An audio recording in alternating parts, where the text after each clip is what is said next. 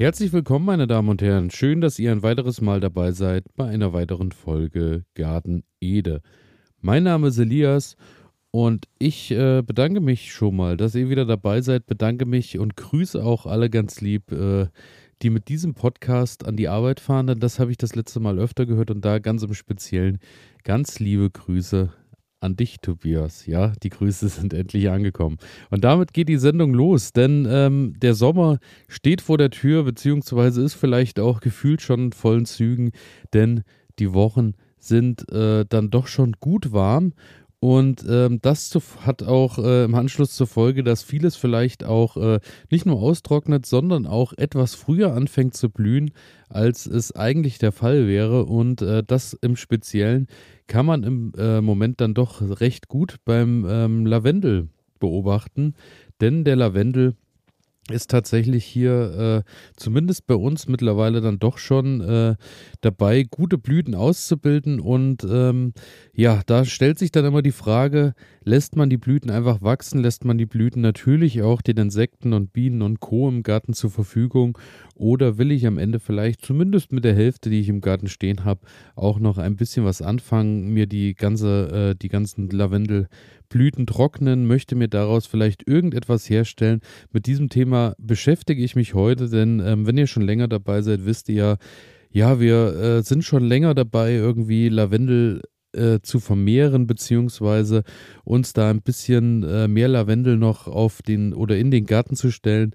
Denn wir wollen natürlich auch am Ende mit Hilfe der Bienen auch ein bisschen Lavendelhonig äh, machen oder erzeugen lassen von den Bienen. Da muss man dann natürlich aber ganz klar sagen, da bedarf es schon großer, großer Mengen.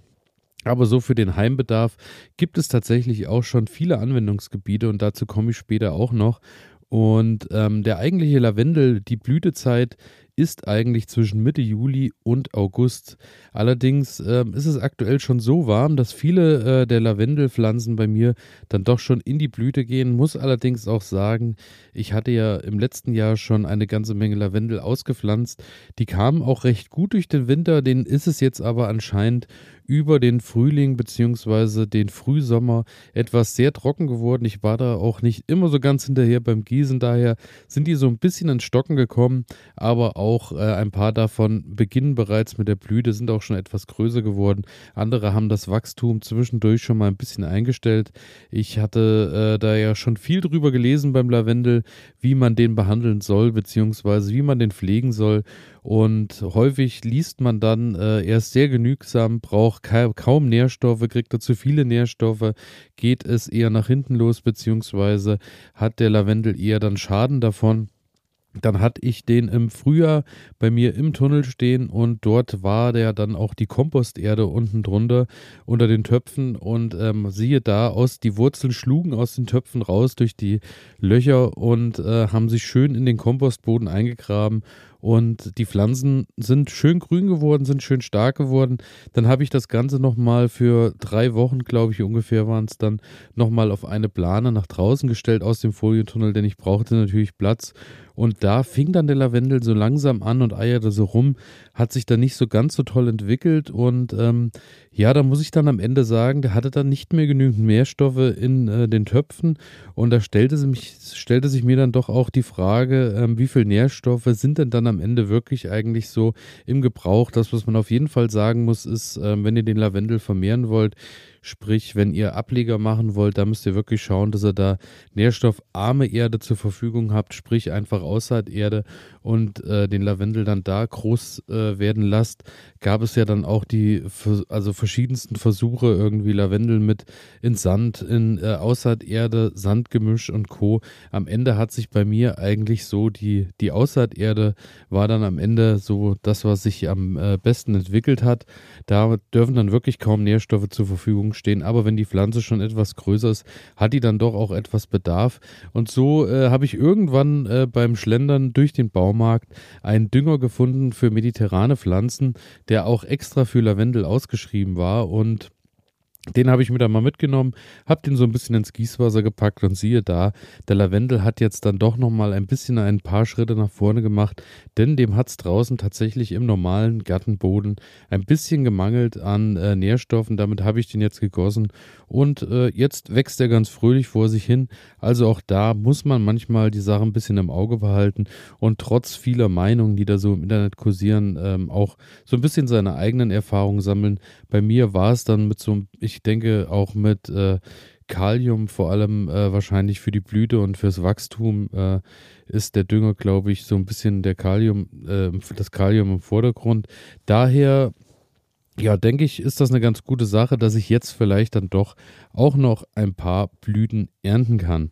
Und die ersten Blüten beginnen dann äh, bereits sich jetzt, beziehungsweise so, ich schätze mal, es wird so Anfang Juni werden, bis sie sich richtig öffnen. Und dann ist genau der richtige Zeitpunkt, ähm, um den Lavendel zu ernten. Denn äh, der Lavendel soll natürlich im besten Fall zum Teil noch etwas geschlossen sein, so dass äh, ihr genügend ätherische Öle noch drin habt und äh, ihr natürlich das volle Aroma dann auch nutzen könnt. Am besten macht ihr das an einem sonnigen, trockenen Tag spät vormittags so, ähm, dass dann schon die Sonne auch ein bisschen drauf geschienen hat, dass er so ein bisschen abtrocknen konnte vom Tau vom Morgen, beziehungsweise vielleicht auch durch die Nässe, die irgendwie durch Regen oder sonstige Dinge entstanden ist. Und dann seid ihr eigentlich so kurz vor der Mittagszeit rum am besten und äh, dann hat er den höchsten Gehalt an ätherischen Ölen. Und dann habt ihr da auch wirklich Glück, dass ihr da ein schönes, ein schönes Endprodukt am Ende rausholen könnt, beziehungsweise schönes, schönes Aroma kriegt. Und äh, ihr schneidet das Ganze dann einfach mit einem scharfen Messer oder einer Schere etwa 10 cm unterhalb der Blüte ab. Hat einfach den Grund, äh, dass der Lavendel sowieso einen Rückschnitt braucht.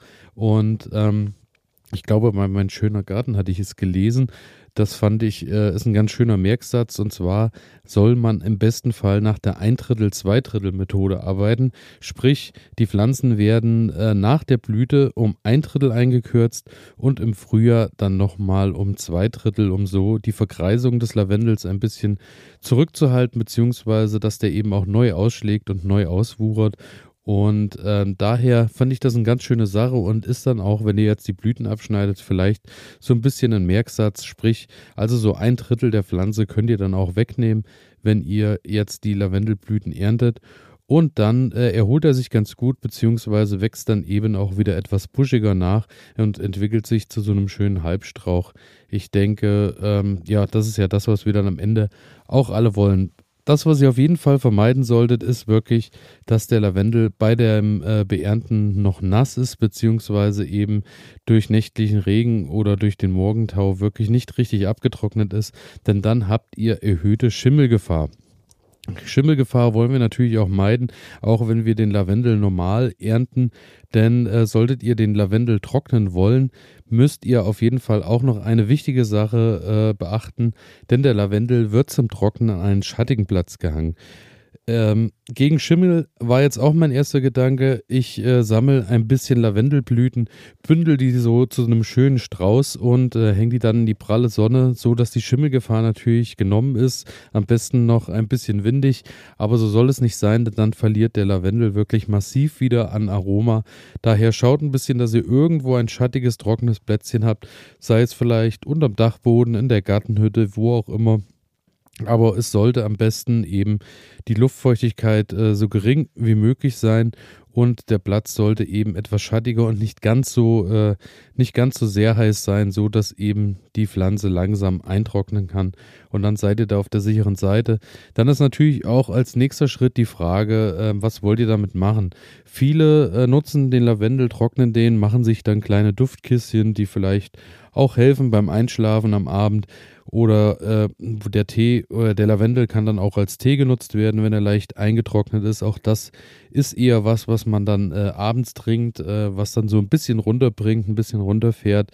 Manche nutzen ihn allerdings auch so als Gewürz, sprich für sei es beim äh, Brotbacken oder sei es für Soßen, da muss ich sagen, ist mir der Lavendel so in, in äh, Speisen schon eine Nummer zu heftig, zu dominant. Ähm, da kippt es dann doch recht schnell in die, in die bloße Lavendelgeschmacksrichtung. Ich bin dann eher doch ähm, so auf der Seite von äh, Dingen wie Lavendelöl oder Lavendelseife herstellen. Und da äh, gibt es ganz tolle Ideen und da habe ich auch wieder eine schöne Internetseite gefunden, die ich euch natürlich auch wie immer in den Shownotes äh, verlinken werde. Und die ist von smarticular.net und dort habt ihr äh, acht Lavendelrezepte, um die Blüten fürs ganze Jahr zu konservieren. Es sind ganz schöne Sachen dabei, wie äh, Lavendelzucker, auch das habe ich äh, noch nicht probiert, beziehungsweise auch noch nicht gesehen. Lavendelblütensirup, auch äh, das muss man natürlich auch dann wirklich den Geschmack mögen, kann man dann nutzen, um äh, selbstgemachte Limo damit zu verfeinern, beziehungsweise vielleicht auch ein paar Tropfen in den Sekt zu packen, dass es so ein bisschen Lavendelaroma bekommt. Dann äh, auch ganz schön Lavendel-Lippenbalsam. Finde ich auch eine ganz schöne Idee und vor allem ähm, kann da eben auch äh, Bienenwachs dazu verwendet werden. Und äh, ja, Bienenwachs, wenn ihr schon länger dabei seid, beziehungsweise am Anfang zugehört habt, die Bienen sind ja äh, bei mir zugange und da fallen natürlich auch Waben an, beziehungsweise dann eben auch äh, Wachs, was daraus hergestellt werden kann. Und äh, daher werde ich mir das auf jeden Fall vormerken. Dann ähm, natürlich ganz klar entspanntes Lavendelöl.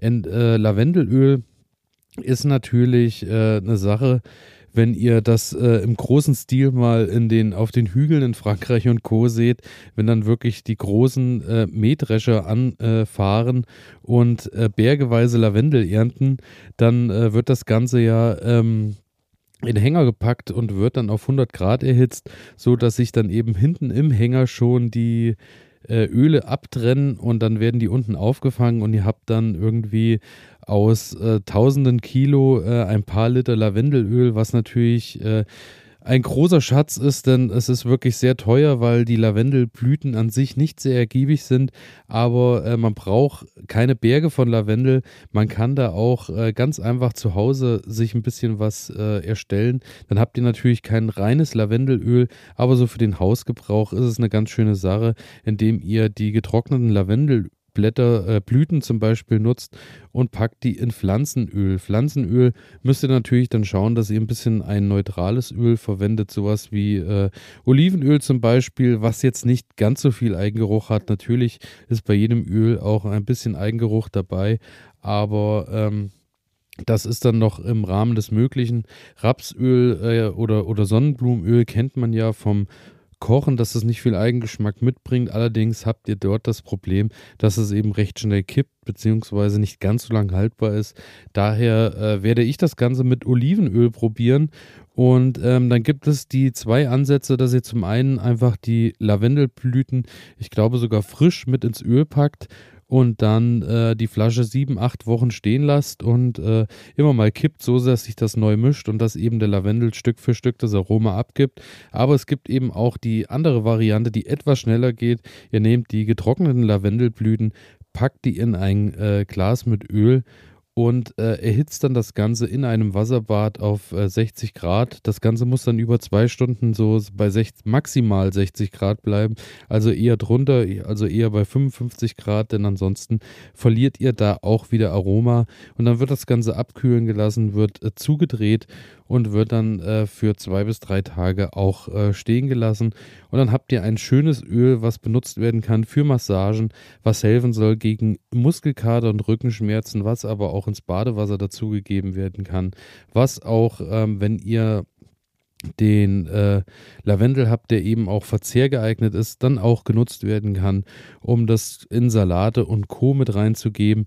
Also da gibt es viele Möglichkeiten. Ich werde das Ganze tatsächlich auch mal probieren und äh, werde das, glaube ich, vor allem für die Badewanne im Winter dann mal nutzen und werde mal schauen, wie ähm, das Aroma dann doch vom Lavendel da noch durchkommt, wenn das auch eine Weile steht und dann eben auch an den kalten Tagen genutzt wird und dann so ein bisschen Sommer wieder äh, in die, in, ins Badezimmer zu holen, finde ich eine ganz schöne Sache. Also da bin ich auch äh, sehr gespannt. Wie gesagt, ich packe euch ähm, die Links nochmal in die Shownotes, äh, so dass ihr auch nochmal schauen könnt, was es da so für Ideen gibt, was ihr mit eurem Lavendel anstellen könnt. Ansonsten natürlich, wie immer, lasst ein bisschen Lavendel draußen stehen, dass äh, Bienen und Insekten jeglicher Art auch noch ein bisschen Futter finden. Aber natürlich knapsen wir uns auch noch ein bisschen was für uns ab. Denn wir wollen natürlich am Ende ja auch äh, was haben von dem, was wir im Garten stehen haben. Denn ich denke, am Ende Ende haben wir alle auch Nutzgärten, die wir nutzen wollen. Und damit bin ich äh, schon am Ende angekommen. Bedanke mich wie immer fürs Zuhören. Freue mich natürlich, wenn ihr auf Folgen und Abonnieren klickt. Und äh, freue mich natürlich auch, wenn ihr mir eine schöne 5-Sterne-Bewertung da lasst. Und wenn ihr Erfahrungen habt mit Lavendel beziehungsweise mit der Verarbeitung von Lavendel, schreibt mir gerne, schreibt mir mal eine Nachricht, was ihr damit so macht. Schreibt hier bei Spotify in die Kommentare oder elias.garten-ede.de Instagram. Sowieso eh klar, ihr findet alles in den Shownotes.